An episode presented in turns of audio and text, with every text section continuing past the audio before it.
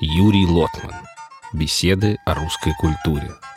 Искусство и нравственность. Значимость искусства для общества. Вторая лекция из цикла «Человек и искусство». Добрый день. В прошлый раз мы говорили о том, почему искусство необходимо и почему оно не составляет некоторого приятного, но не обязательного придатка к социальной, культурной, просто фактической жизни человечества, а составляет одну из тех основных черт, которые и делает человечество человечеством. И каждого члена этого коллектива делает человеком. Но теперь нам придется поговорить на одну еще более сложную тему. Если все-таки вернуться к человеку и говорить о нем как о мыслящем существе, то возникает один существенный вопрос. Вопрос ответственности. Мы говорили в прошлый раз о том, что само мышление, человеческое мышление, неотделимо от выбора, от возможности в одной и э, заданной ситуации совершить не одно только возможное действие. И я обратил ваше внимание на известную э, идею ученого Пригожина, который разделил поведение э, высших животных и более широко поведение, охватывая и сферы физики и химии, на периоды, где каждое состояние однозначно предсказывает следующее состояние, и поэтому каждый новый шаг предсказуем, и на периоды, когда развивающаяся система оказывается перед моментом непредсказуемости и выбора из какого-то набора равновероятных возможностей. И в этот момент и совершается то особое переходное состояние, которое несет самую большую информацию. Но э, в конце прошлой лекции я обратил ваше внимание на то, что когда в эту систему мы вводим человека, мы кардинально ее меняем. Теперь система не просто оказывается в непредсказуемом состоянии, она оказывается в состоянии выбора. Во-первых, а раз выбора, то значит оценки. Во-вторых, и ответственности в-третьих. И эти вопросы выбора – оценки и ответственности и составляют то чрезвычайно своеобразное, что и отличает существо, называемое человек. И эти качества в достаточной мере э, сложны. При этом надо иметь в виду, что все не так просто. Существо, ставшее человеком, не перестает быть и э, существом, включенным в дочеловеческий мир. Человек не только человек, он и животное, он и кусок материи, он подчинен и их законам. Поэтому выбор у него ограничен. Он в определенных, значительных и часто очень важных сторонах своей жизни лишен выбора. Но в отличие от других существ, он эти э, состояния переживает как не состояние отсутствия выбора, а как состояние лишения выбора, как минус выбор, как то, что он не имеет то, что он должен был бы иметь. Поэтому, скажем, человек может возмущаться, горевать проблемой смерти. Почему человеку трудно умирать, труднее, чем животным. Хотя и животные не так просты, как мы думаем.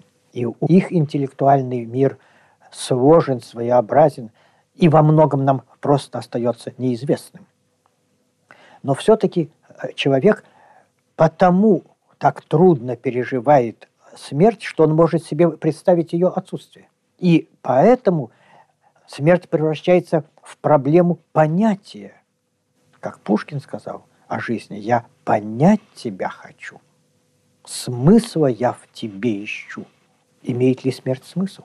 И, между прочим, поэтому значительная часть человеческой культуры состоит в том, чтобы приносить смысл в то, что вне человека а, не имеет смысла. Зачем я живу? Какой это имеет смысл? Зачем я умираю? Что я этим хочу сказать? Кому я говорю? Кто услышит? Какой смысл в этом?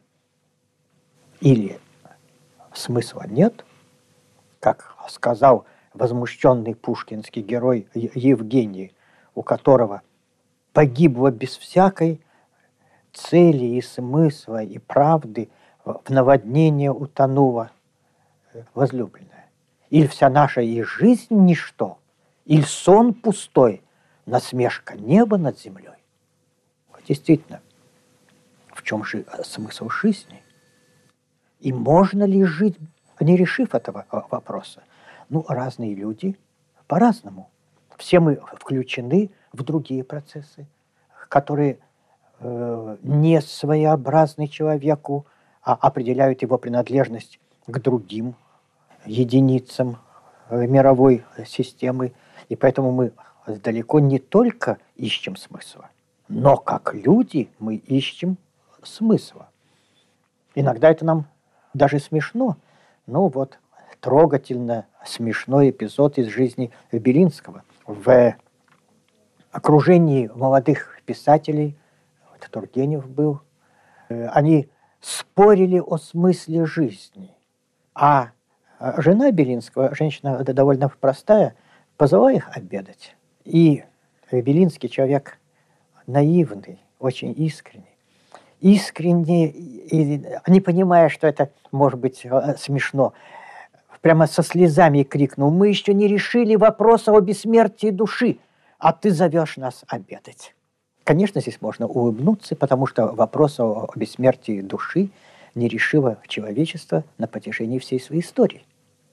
И решить его до того, как идти обедать, конечно, наивно.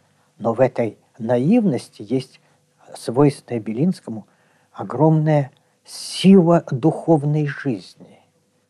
Сознание, что реальная материальная жизнь не имеет смысла без духовной жизни, и ей нельзя жить. Она не может существовать без жизни духа. И отсюда мы опять возвращаемся к нашему вопросу. И искусство, которое важная часть, важнейшая часть духовной жизни. Не единственная, но важная. Конечно, не летом вкусный лимонад. Как вообще без духовной жизни, без него жить нельзя. А почему же так? Что же искусство добавляет такого человеку? Мы сказали выбор. Есть известная немецкая поговорка, которая в переводе звучит так. У кого выбор, у того и страдания. Совершенно правильно. К этому можно добавить у того и ответственность. И поскольку мы оказываемся люди в мире выбора, мы люди в мире ответственности. Но человек обладает многими проявлениями, и живет он, в этом он отличается от героя любого романа. Он живет одновременно очень многими жизнями и не может иначе жить. Когда мы читаем роман или показываем пьесу, мы смотрим театр или кинематограф, мы видим одни только стороны жизни человека. Ну, некоторые стороны э, жизни просто неприличны, их как будто бы нельзя показать, это биология, но ведь без них мы не живем. Наша жизнь многофункциональна. Мы сразу подчинены очень многим законам. И эти законы далеко не всегда совпадают друг с другом, они конфликтуют. Хочу и могу, люблю и должен, не хочу, не буду, не хочу, но заставлю себя. И эта сложность жизни образует вот ту особую черту, которой занимается нравственность. И искусство причастно нравственности. Оно не совпадает с ней, но оно имеет и с ней очень важную общую черту. Нравственность всегда выбор, то есть всегда эксперимент. Там, где нет эксперимента, там нет выбора. А где нет выбора, как мы сказали, нет нравственности. Там есть только механическое машинное поведение.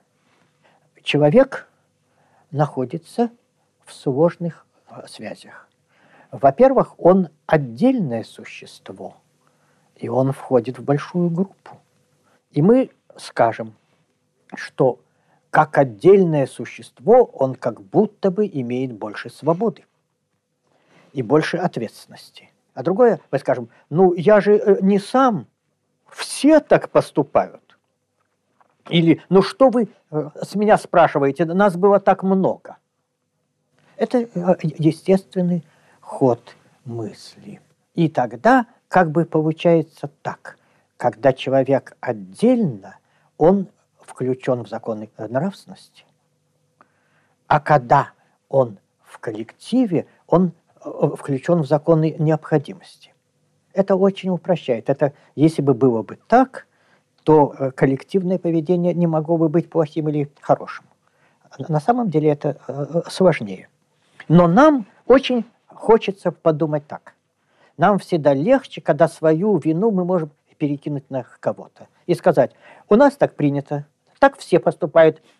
Чего вы ко мне пристали? Что я лучше других? Но это отношение личного поведения и общего имеет несколько сторон. Первое, конечно, личное поведение всегда включает большую личную ответственность.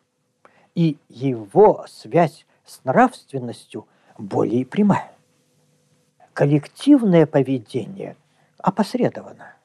И человек свою собственную свободу как бы ограничивает обычаем, нормой, приказом. Как вы знаете, все античные законы утверждали, что раба судить нельзя. Он не отвечает за свои поступки. Поэтому рабом быть очень тяжело, рабом быть очень неприятно. Это лишение гражданских прав – но зато это и, и некоторая выгода. Его не судят. За поведение раба отвечает его хозяин. Его будут судить, если раб совершает э, преступление. И мы часто встречаем в истории случаи, когда люди не выдерживают свободы. Это только издали кажется, что свобода – это сплошные булочки, пирожки и веселая музыка. Свобода – очень тяжелая вещь. Это – почти э, положение того античного героя Атланта, который держал на себе землю, лично на себе. И когда человек э, говорит, я не могу так жить, не потому, что мне плохо, а потому, что это несправедливо. И когда он берет на себя эту страшную, огромную ответственность и говорит, что лучше перенести индивидуальную, личную свою смерть, отдать свою единственную, другой не будет жизни. Но жизнь в атмосфере зла для меня не, не жизнь, то это уже то высокое существование, когда человек поднимается до очень глубокой общей нравственности. И естественно, что эта сторона наиболее активно проявляется в искусстве. Искусство поступает с нами очень интересно. Оно все время показывает нам отдельного человека. И все время его ставит в ситуации отдельного существования. но при этом он одновременно и не отдельный человек. То, что в реальной жизни человеку как бы не дано. Быть одновременно таким, как все, и быть таким, как никто. Конечно, это можно пережить в жизни. Очень глубокие люди переживают. Один из величайших людей человечества, французский философ Жан-Жак Руссо, бесспорно величайший человек. И то, что он много раз говорил противоречия, ошибался, даже говорил просто глупости, это его не унижает. Он был и оставался великим э, человеком. Я думаю, что каждый из нас был бы счастлив один раз в жизни быть так глупым, как Руссо. Руссо одну из своих книг, потрясающую книгу, такой книги, собственно говоря, в истории человечества нет. Он рассказал о себе. Ну, мало ли э, вы скажете книг, где люди рассказывают о себе. Сколько людей пишет автобиографии. Но ведь что значит писать автобиографию? И перед э, Руссо встал вопрос, который перед людьми мелкими не возникает. О чем я не буду говорить? И он ответил, я буду о всем говорить. Я расскажу самые стыдные свои поступки. Не большие преступления, в которых легко признаться даже с гордостью. Не великую добродетель, а мелкие гадости. Выйду, как он написал в виде эпиграфа, в коже и без кожи. Сдеру кожу и покажу все. И там он начал словами. Я такой, как все. Я не похож ни на кого. Вот это очень глубокая формула. Я такой, как все. Поэтому я интересен вам. И вы можете меня понять. Я не великий человек. Руссо был великим человеком, но никогда не считал себя великим человеком. И подчеркивал то, что он простой человек. Я великий человек, и я простой человек. Я такой, как все, и я ни на кого не похож. Но вот тут возникает очень важный вопрос. Вопрос общения. И это вопрос, опять подводящий нас к необходимости искусства. Я такой, как все. Естественно, если я такой же, как вы, то вы меня понимаете. И мы можем себя друг другу объяснить. И для того, чтобы люди друг друга понимали, они должны быть друг на друга похожими. Ну, самое простое. У них должен быть общий язык. Если у них нет общего языка, причем языком я здесь э, э, называю не только эстонский, русский, французский, китайский язык, но и язык поведения, жеста. Вот э, мы знаем, что в азиатских странах улыбка значит совершенно не то, что в западных странах. Если вы помните японские кинофильмы, то вы, наверное, вам хорошо запомнилась улыбка жестокости. И понимать мимику, внешность, все это образует вот такое много языков, которым в школе не учат, но которым, кстати, зря не учат. Потому что владеть языком, не владея поведением, не значит, что принято, что э, э, не принято, где можно махать руками, а где это неприлично и так далее, и так далее. Это не значит э, владеть языком как культурой. Но вот, предположим, у нас один язык, общая культура, и мы прекрасно друг друга понимаем. Очень хорошо, правда? Никаких проблем нет. Нет страданий, нет несчастливой любви. Я пришел, сказал, я тебя люблю, ты меня поняла, и все в порядке. Хорошо? Чудно. Чудно? Скучно. Каков будет идеал, вот если доводить? Если убрать все, что нам затрудняет друг друга понимание? Ну, тогда первое, что мы скажем, мы э, скажем, что, конечно, люди – разного возраста, разной внешности, разной культуры понимают друг друга по-разному. Сделаем одну внешность, одну культуру. Сделаем, чтобы все были на одно лицо. И много было э, разных утопистов, которые предлагали это. Чтобы все были бы одинаковые. Равенство. Все одинаковые, в одинаковых костюмах, вот как в Китае, в одинаковых костюмах, с одинаковыми прическами, с одинаковыми лицами, с одинаковыми характерами мы их воспитаем. Между прочим, когда господствует такая точка зрения, то начинается при подчеркивание полового отличия, потому что оно как бы мешает, как бы вторгается. Женщины э, начинают носить мужские одежды, ну, иногда у мужчин появляется женственность, это реже. Как правило, единство идет по мужскому образцу. Э, костюмы. Женщины носят мужские костюмы, прически мужские. Вот иногда мы наблюдаем другое. У мужчин женские прически тоже бывают. И прекрасно. Мы уже таким образом до минимума свели половую разницу. А что будет идеалом? А идеалом будут тогда шары, которые все одинаковые. Они друг друга понимают. Все. Одна беда. Им, им незачем разговаривать. Что ты мне скажешь, если ты такой, как я, абсолютно? Если между нами э, нет разницы. И такой мир, который был бы сделан из сто раз умноженного одного человека, вымер бы очень быстро.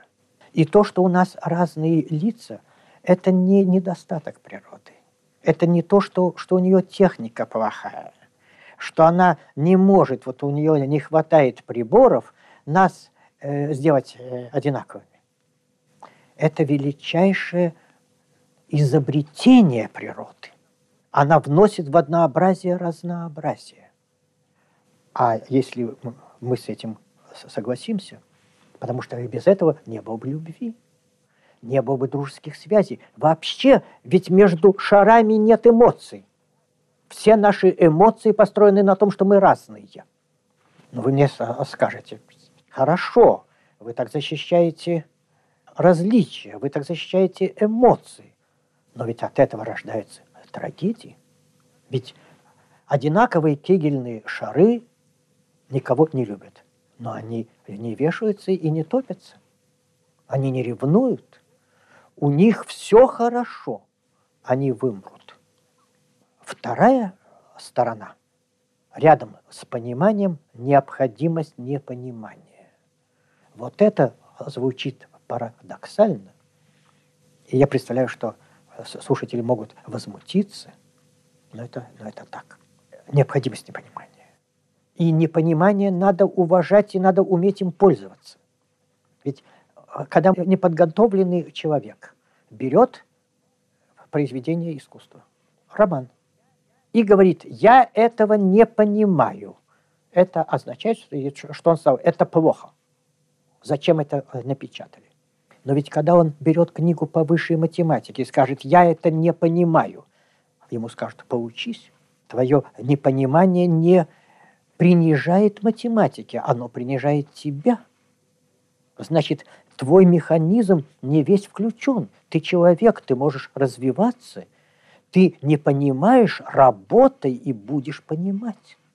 И то же самое.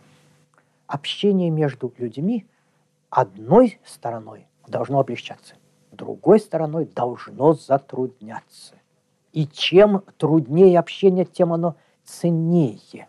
И поэтому у людей создаются разные языки старая утопия о том, что общество будущего будет обществом с одним языком, давно уже наукой отброшена.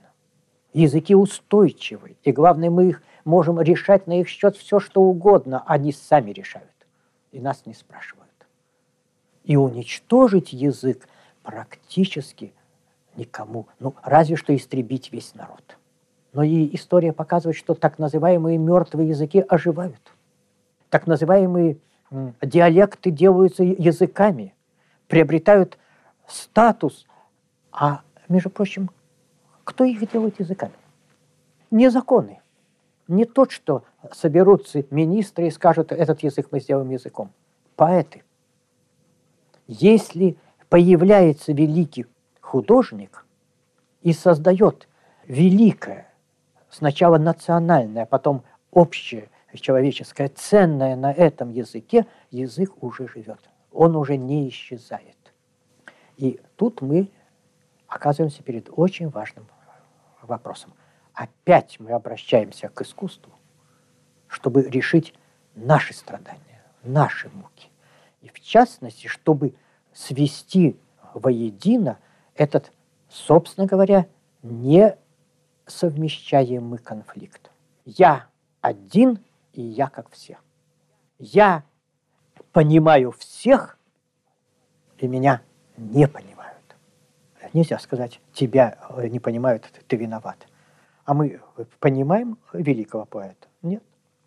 Мы его понимаем настолько, насколько он для нас открылся. Но там осталось для наших детей.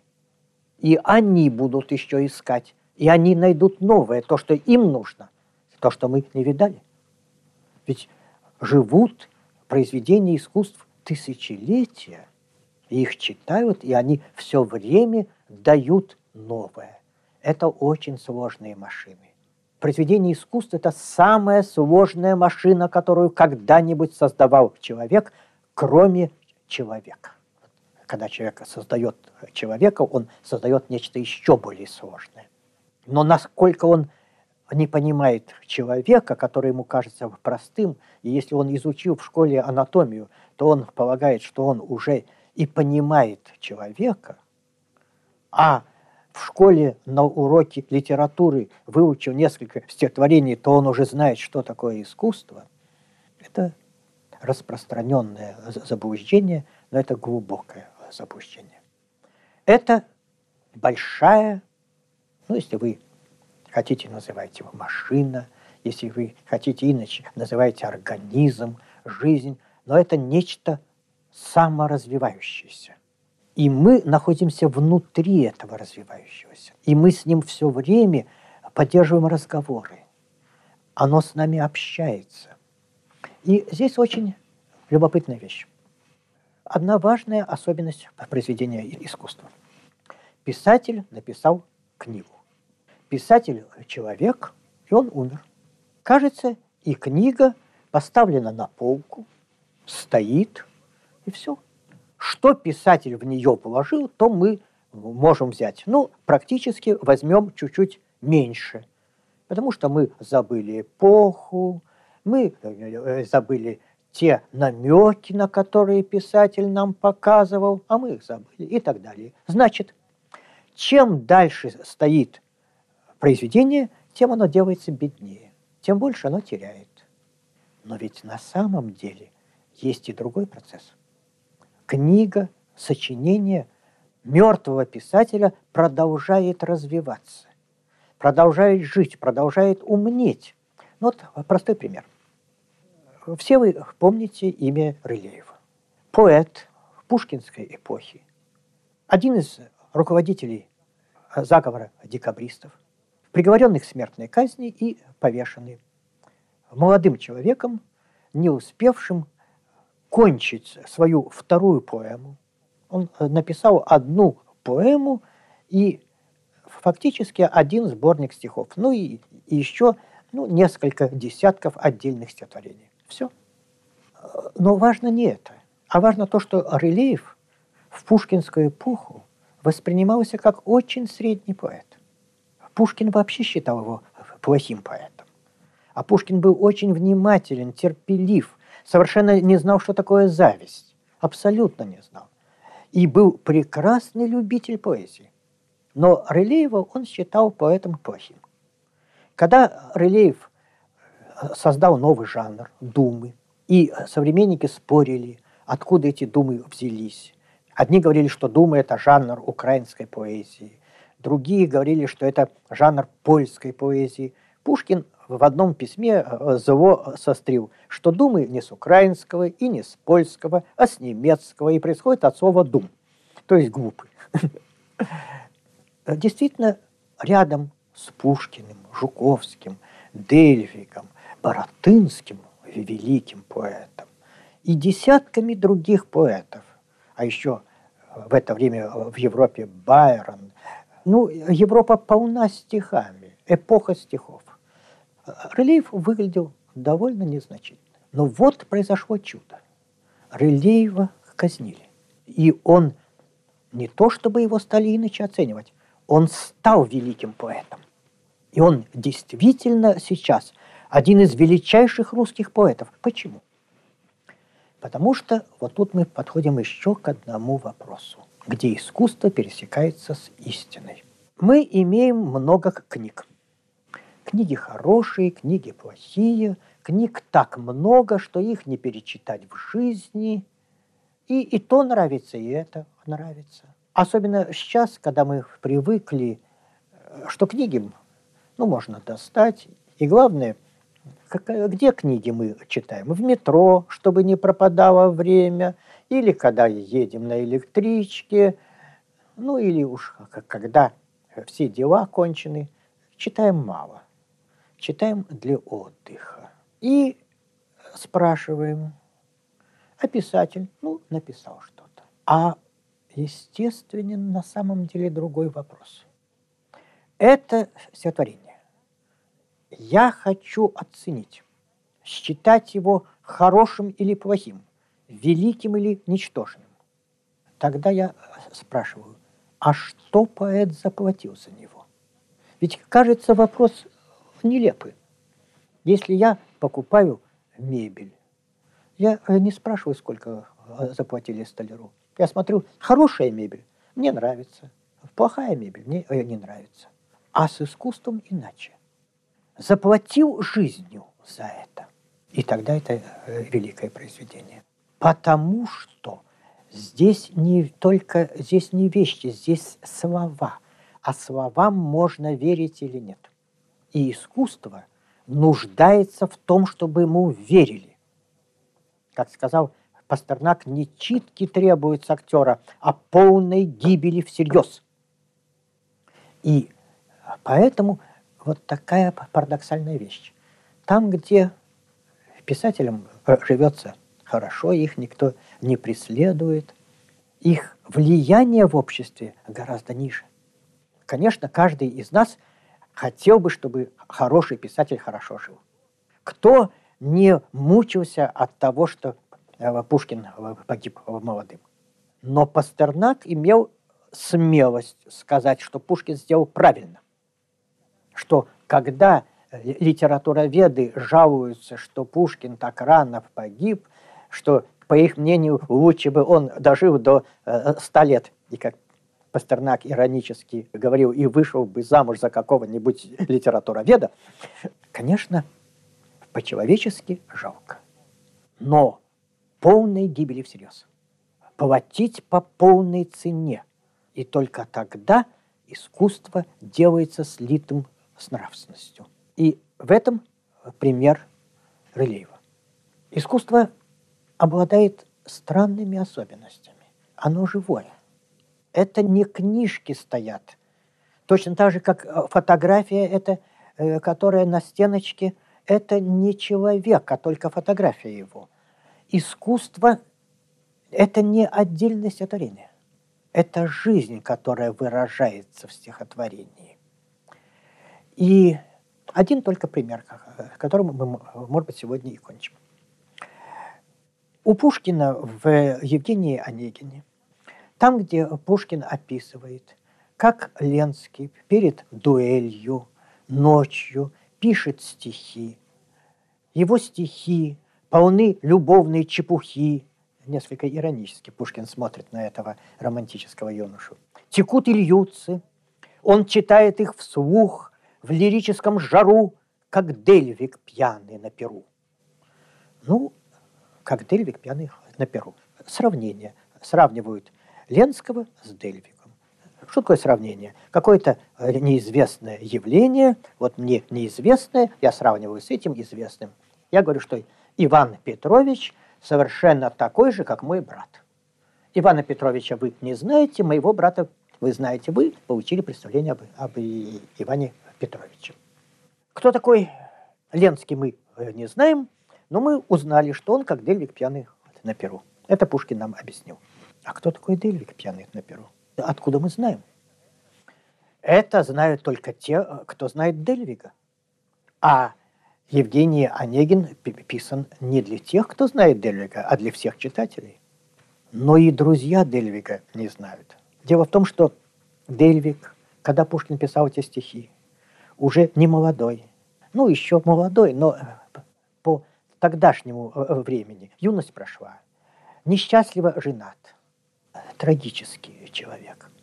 И люди, которые познакомились э, с ним во вторую половину 20-х годов, никогда не видали его улыбающимся и пьяным на перу. Кому же Пушкин обращается? К пяти-шести лицеистам, которые вместе с Дельвигом когда-то веселые мальчики делали детские перы. И Дельвиг пьяный на перу читал всю ночь стихи. А зачем же Пушкин это пишет? Это ж никто не знает. А он делает вот что. Вот вы, мои читатели, X, Y, Z. Никого я не знаю. Давайте э, сыграем такую игру. Вы мои лучшие друзья. Вы пережили э, со мной всю жизнь. Вы вместе со мной были в лицее. Вы видели то, что я видел э, в лицее. И все, что я понимаю, вы понимаете. Пушкин сделал тысячи читателей, потому что даже больше тогда были сотни, а до сих пор. Как будто мы все личные друзья Пушкина. И все имеем тот опыт, ту память, что он имеет. И все помним Дельвига, лицейского. Он переделывает нас. И искусство обладает этой последней, гуманной и важной вещью.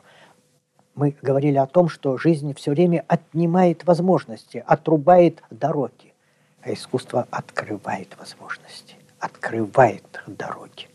И поэтому мы можем сказать, что искусство не летом вкусный лимонад, а воздух, которым мы дышим. Благодарю за внимание.